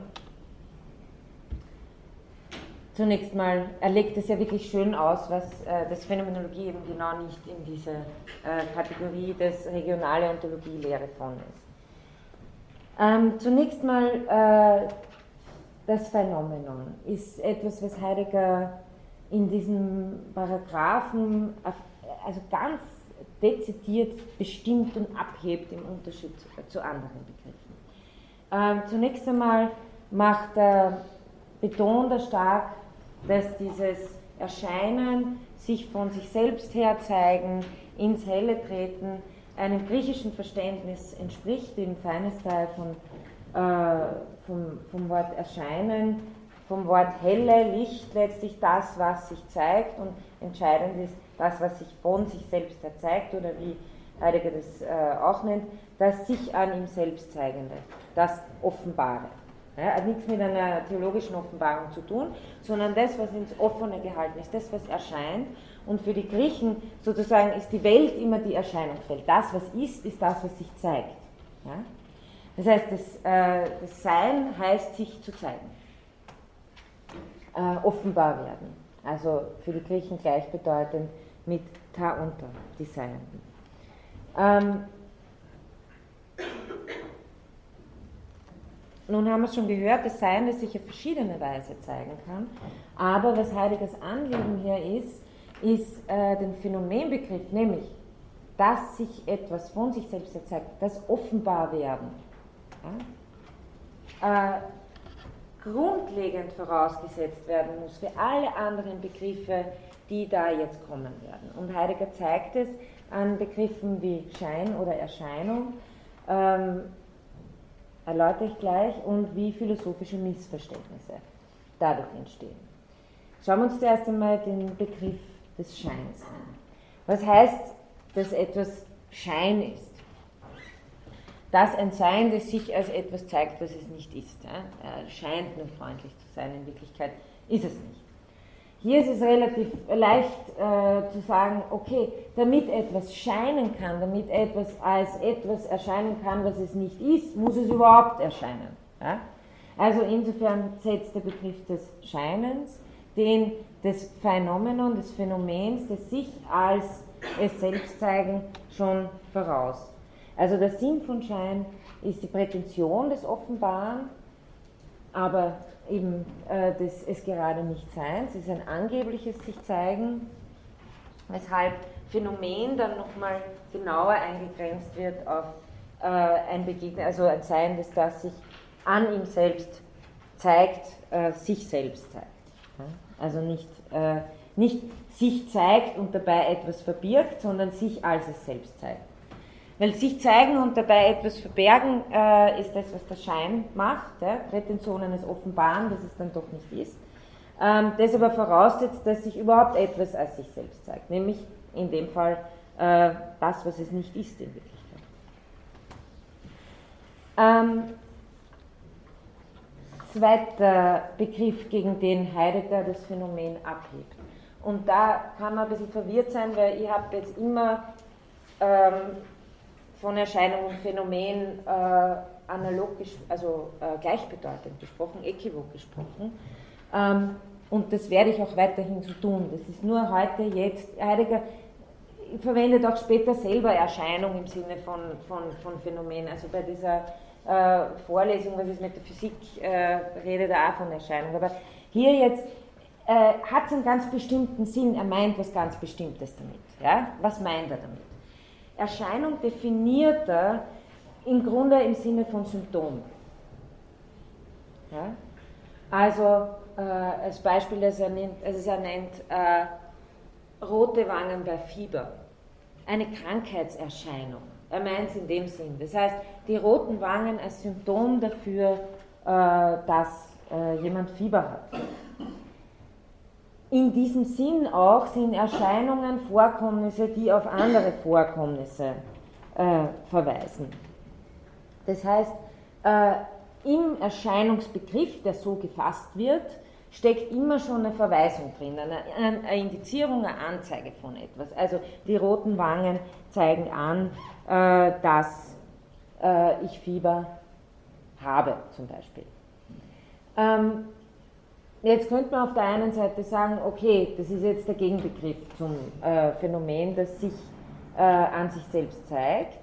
Gleichzeitig setzt nicht nur der Begriff des Scheins, sondern auch der Begriff der Erscheinung den Phänomenbegriff äh, wieder voraus, weil sich ja überhaupt irgendetwas zeigen muss, damit es ein Symptom für etwas sein kann.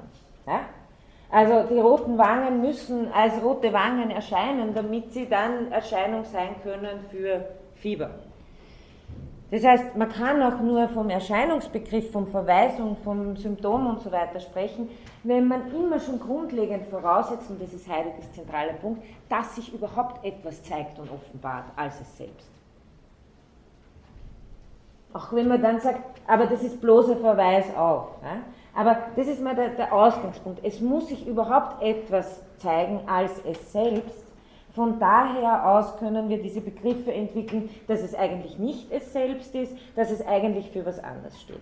Und äh, warum die komplizierte Begriffsübung? Weil äh, das Missverständnisse in der gesamten Philosophiegeschichte verursacht hat, die von höchster äh, brisant sind.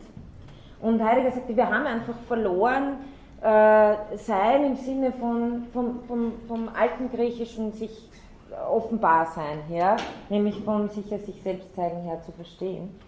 Und äh, was sind diese philosophischen Verwirrungen? Zunächst einmal, dass man äh, den Erscheinungsbegriff mit dem Phänomenbegriff verwechselt. Äh, was heißt das? Phänomen ist eine Erscheinung von etwas Nicht-Erscheinenden. Was meint er damit? Er meint die ganze philosophische Tradition damit, die sagt, denken Sie zum Beispiel an, denken Sie schon an, an Platon, da ist eh schon fast alles verloren, sozusagen für Heidegger. Ähm, da haben Sie die Erscheinung, den bloßen Schatten, der für das Nicht-Erscheinende die Idee steht. Denken Sie an alle Erscheinungsdinge an sich Konzeptionen. Also in diesem Sinn wird dann, äh, wird, wird dann etwas supponiert. Ja? Man sagt, aha, das, was sich an sich selbst zeigt, das ist eigentlich gar nicht das Selbst, weil das Wahre an sich ist irgendwo dahinter. Aber das heißt, das, was von sich selbst her offenbar ist, obwohl das das Grundlegende ist, wird schon überinterpretiert als dasjenige, das Symptom für etwas ist. Und was passiert dann? Man hat, Heidegger, zwei Seiende, also die roten Wangen und das Fieber, die Erscheinung und das Ding an sich. Ja? Obwohl man immer nur bei den roten Wangen anfangen kann, äh, äh, sieht man sie dann immer nur mehr als, als Symptome für Dinge an sich zum Beispiel. Ähm, Erscheinungen sind etwas und hinter ihnen ist etwas anderes, das, wovon sie Erscheinungen sind. Meistens erfährt man von der Philosophie nicht, was dieses Dahinterstehen eigentlich besagt, weil das wäre nur dazu, ist nur dazu eine ontische Interpretation dieses Verhältnisses.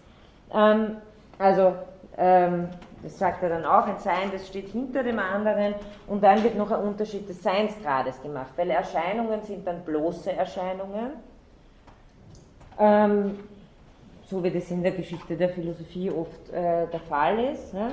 Also das, was, uns, was, sich, was sich uns darbietet, was erscheint, ist eigentlich nur eine bloße Erscheinung, in Wirklichkeit von Idee bis Wille bis Ding an sich äh, ist, äh, ist, ist, alles, ist alles in der philosophischen Tradition sozusagen äh, gemacht worden.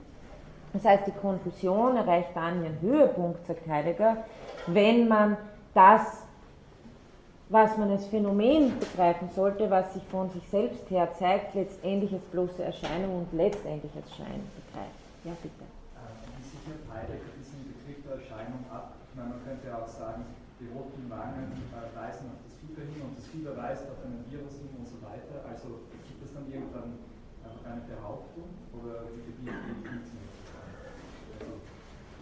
wie ist, mir ist noch nicht ganz klar, worauf Ihre Frage hinausläuft. Vielleicht können Sie es nochmal.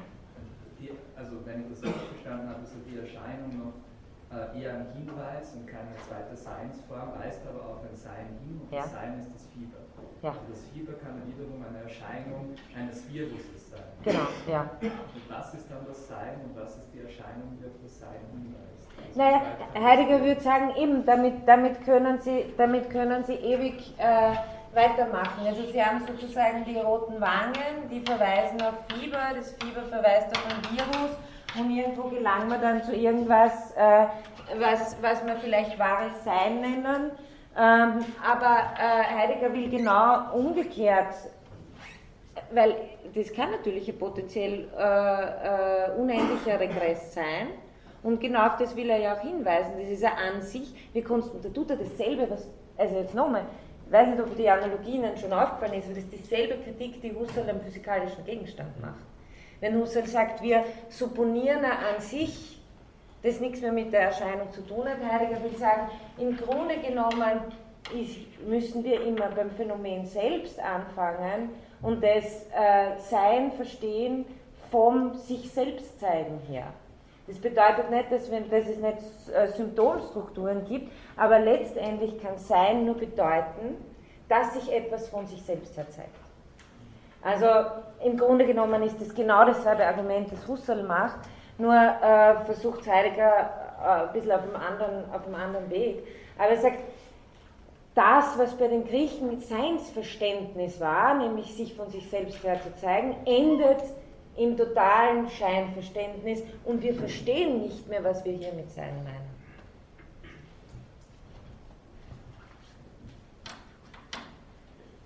Also das ist ähm, sozusagen diese, die, dieses äh, Starkmachen äh, des, des äh, Seines der Scheinen, äh, des, des Offenbarseins des Seins.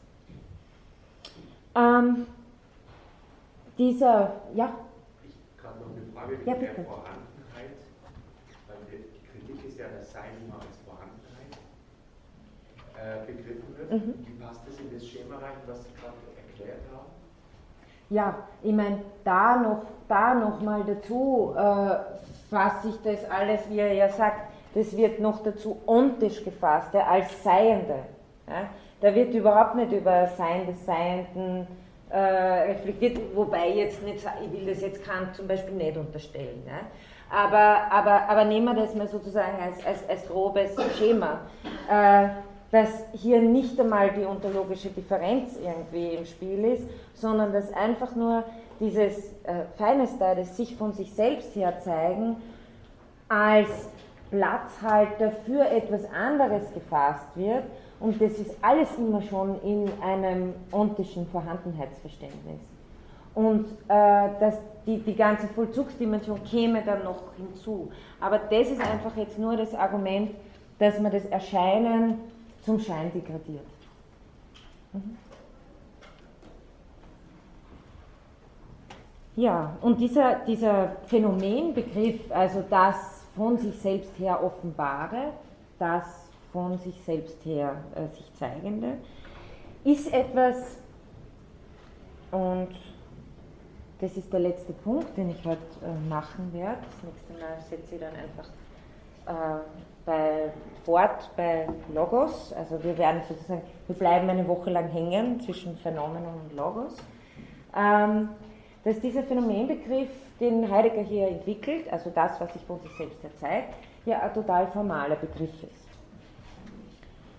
ähm, der weiter unterschieden wird von ihm in einen sogenannten vulgären Phänomenbegriff und eigentlichen Phänomenbegriff.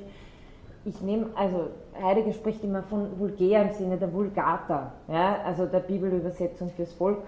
Ähm, das heißt, äh, vulgär heißt jetzt nicht, nicht, nicht, nicht irgendwas äh, Schlüpfriges, sondern vulgär heißt einfach nur, äh, dass das der landläufige äh, Phänomenbegriff ist. Und äh, wieder äh, könnte man, und hier trifft es besser, äh, das mit der kantischen Unterscheidung zwischen empirisch und äh, transzendental äh, analogisieren. Äh, Heidegger macht diese Analogie an dieser Stelle sogar selber ähm, und spricht davon, dass der, der vulgäre Phänomenbegriff der ist, der Kants empirischen Erscheinungen entspricht und die sie ermöglichten Bedingungen, zum Beispiel reine Anschauungen von Raum und Zeit, Phänomene sind, die Kant hebt in seiner Analyse. Ja? Also äh, Heidegger selber führt das äh, als, als Beispiel an, ähm, womit er andeutet, dass er selber auch transzendentale Forschung betreibt. Das heißt, dass, seine, dass er von den vulgären Phänomenen aus auf Phänomene hin vorstoßen will, die Bedingungen der Möglichkeit für, dieses für diese Art von äh, Seinsverständnis ist. Natürlich auch, und ich muss da schauen, na, das äh, habe ich jetzt nicht auf der Folie drauf, aber hier ist, äh, und das ist jetzt der letzte Punkt heute. Äh, hier, da gibt es ein, Buch von, vom, äh, von Hermann dazu, aber das ist da jetzt nicht äh, so relevant. Man könnte hier an der Art und Weise, wie Husserl und Heidegger unterschiedlich jeweils sich den eigentlichen Phänomenbegriff erarbeiten, ähm, festmachen, in welche unterschiedlichen Richtungen sie gehen. Es ist nicht so, dass Husserl in Heideggers Verständnis einen vulgären Phänomenbegriff hat. Weil, wenn Sie es analogisieren wollen, können Sie sagen, die vulgären Phänomene sind die Phänomene der empirischen Anschauung, sind die Phänomene der natürlichen Einstellung. Ja? Das heißt, äh, äh, vulgäres Phänomen ist einfach äh, diese Flasche, dieses Telefon da, ja? verschossen sein in die Gegenstände. Indem wir verschossen sind in die Gegenstände der natürlichen Einstellung, haben wir einen, einen vulgären Phänomenbegriff und darauf kann ich mich dann weiter auch wissenschaftlich beziehen. Ich kann dann sagen, naja, aus was ist das Ding zusammengesetzt und so weiter und so weiter. Ähm, genauso wie Heidegger hebt ja auch Husserl aus der Verborgenheit heraus die Gegebenheitsweise von Gegenständen. Ja?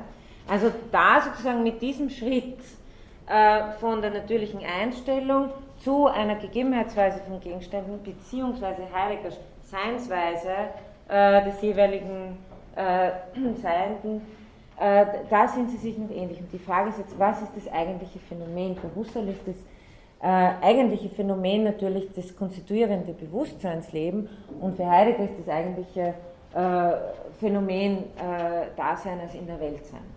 Und äh, da gehen natürlich, da gehen sozusagen dann in der weiteren Ausbuchstabierung äh, die, die, die Wege auseinander. Aber ähm, mal vom Grundverständnis her, wie zentral Erscheinen ist, das Sein und Erscheinen, also das Sein von Erscheinen her verstanden werden muss, vom sich zeigen, vom Offenbarsein, dass es eine Analyse der Intentionalität sein muss, die, die dann jeweilig radikalisiert wird bei Heidegger. Ähm, und dass es im Grunde genommen um eine Verdeckung geht, um ein Selbstmissverständnis, sich bei Husserl für einen Gegenstand in der Welt zu halten und für Heidegger sich als Vorhandensein zu verstehen und Dasein nicht zu verstehen. Vorwurf auch an Husserl. Husserl habe Bewusstsein immer als Vorhandensein verstanden. Heideggers Vorwurf. Ja?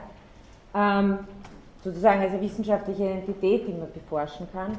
Äh, das sind Gemeinsamkeiten, die aber gleichzeitig dann äh, neue Wege für Heidegger in seiner Kritik eröffnen. Okay. Ähm, haben Sie noch irgendwelche Fragen, Diskussionsbeiträge, Anregungen, irgendwas? Ja. ja das Dasein, das transzendiert sich in immer selbst, oder, oder war das auch noch ein Punkt, Heidegger, das Dasein Dasein, als Transzendenz ist einerseits, äh, die Formel, die er verwendet, ist das sich schon vorweg sein als Sein bei der Welt. Das heißt, Dasein ist deshalb Transzendenz, weil Dasein über Zeitlichkeit gefasst wird. Dasein ist sich, da Dasein primär Entwurf ist, ist es sich immer schon vorweg als ein bestimmtes Sein bei der Welt, bei den Dingen der Welt. Insofern transzendiert es sich. Es ist ständig über sich hinaus. Es ist ständig da, es ist ein Möglichsein, ist mehr als es ist, aber das gehört faktisch zu, seinem, zu seiner Seinsweise dazu. Also das ist die Art, in der hat sehr viel mit dieser Zeitlichkeitsstruktur zu tun. Ja. Aber ist diese Transzendenz äh, nicht immer schon irgendwie immanent? Also, dass dieser Graben aufgehoben wurde durch Heidegger, dass es nicht mehr gilt, wirklich äh, noch irgendwas zu übersteigen, äh, irgendwas zu transzendieren, weil man schon stets transzendiert ist. Und eben äh, nach seiner Kehre oder in der Kehre ist sicher sowieso das ganze, der ganze Transzendenzgedanke auch. Aber was meinen Sie, was, was, ich habe den ersten Teil nicht verstanden, wenn Sie sagen, dass man nichts mehr übersteigen muss. Sie meinen damit diese, das Verhältnis von Subjekt und, und, und Welt. Ja. ja.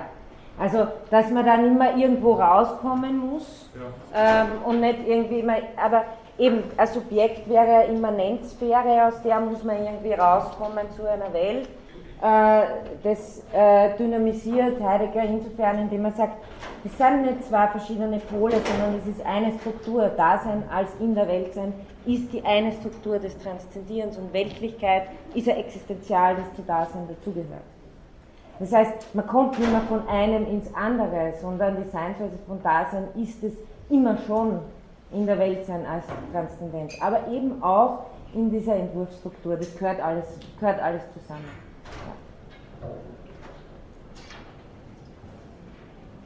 Okay, dann vielen Dank und.